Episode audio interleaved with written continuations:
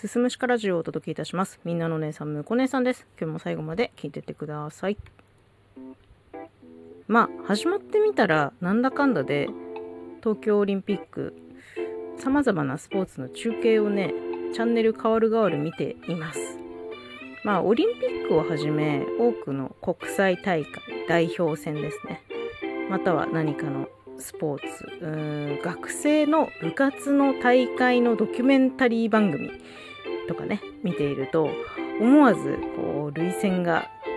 緩くなるんだけどなんかその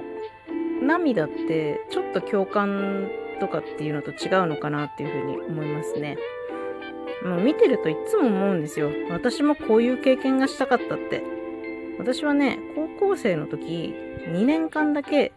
図書部っていう学校直属の部活に所属してましたそれ以外部活らしい部活っていうのを学生時代にしてこなかったんですね。中学1年生の時に演劇部に3ヶ月ぐらいいたんですけど結局すぐ辞めたし。でその後はずっと帰宅部で高校2年生からですね図書部に、ま入部することになりました。活動内容は図書委員の補助。あと図書館だより作りがメインかな。文化祭でね、あの、先生方から読まなくなった本を集めて、1冊10円から100円ぐらいで値段つけて、古本市っていうのを開催して、で、その古本市で売り上げた売り上げは、発展途上国の子供たちに寄付をしましょうっていう風なね、活動をしたりもしましたね。その時はね、確かラオスだったと思うんですけど、うんと、こっちの金額でいうところの1万円で、1人の子供が1年間学校に通えるっていうもので、で、まあ、お金寄付したらですね、あの、こういう子供が、こういう名前で、こういう、なんだろう、こういうこういう子供が 学校に行けることになりました。本当にありがとうございますっていう写真付きのお礼状をいただいたりとかしてでまあそれがあってね校長先生に表彰されたりとかもしたんですけど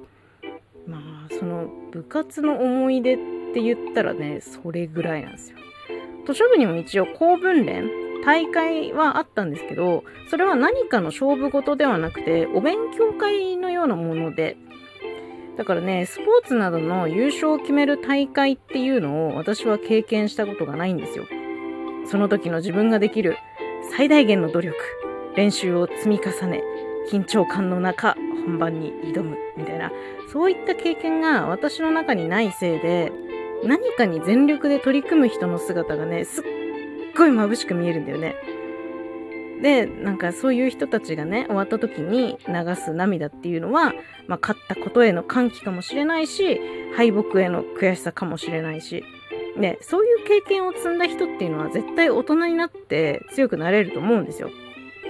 うん、で、なんかそういう勝負事ってなんかあったかなって思い返すと過去一度だけ大会って名前ついたものに出たことがあって、まあそれが、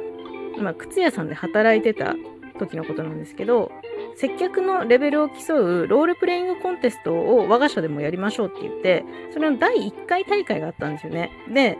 その私の勤めてるところで出たがってる人がいなくてですね、あじゃあ押してますって言って手を挙げて、で、市内の地区予選を勝ちましてですね、全道大会に進むことができたんですよ。で、この全道大会から次の全国大会に行けるのは、この全道大会の中の上位3名、確か20名ぐらい参加してたと思いますね。私はね、あの、結果5位だったんですよ。5位だったね。うん。でも、あんまりなんか、悔しくなくて、むしろ、全国行くってなったら飛行機とか、あるな、みたいな、なんか行きたくない理由考えてて、なんか今となっては、あの時もっと野心をむき出しにさ、1位取りに行くぜ、みたいなものでさ、全力に、全力で取り組むべきだったなっていうことをちょっと後悔してますね。そういったチャンスってなかなか巡ってこないじゃないですか。そういう場自分がこう全力で取り組める場みたいなのってなかなかこうね、やってこないからさ、まあこれから先ね、そういったのが巡って巡ってきた時には全力で取り組みたいなというふうに思います。今日はですね、ちょっと何かに全力で挑戦したくなった東京オリンピックに感化されてっていうお話でした。最後まで聞いていただいてありがとうございます。また次回もよろしくお願いします。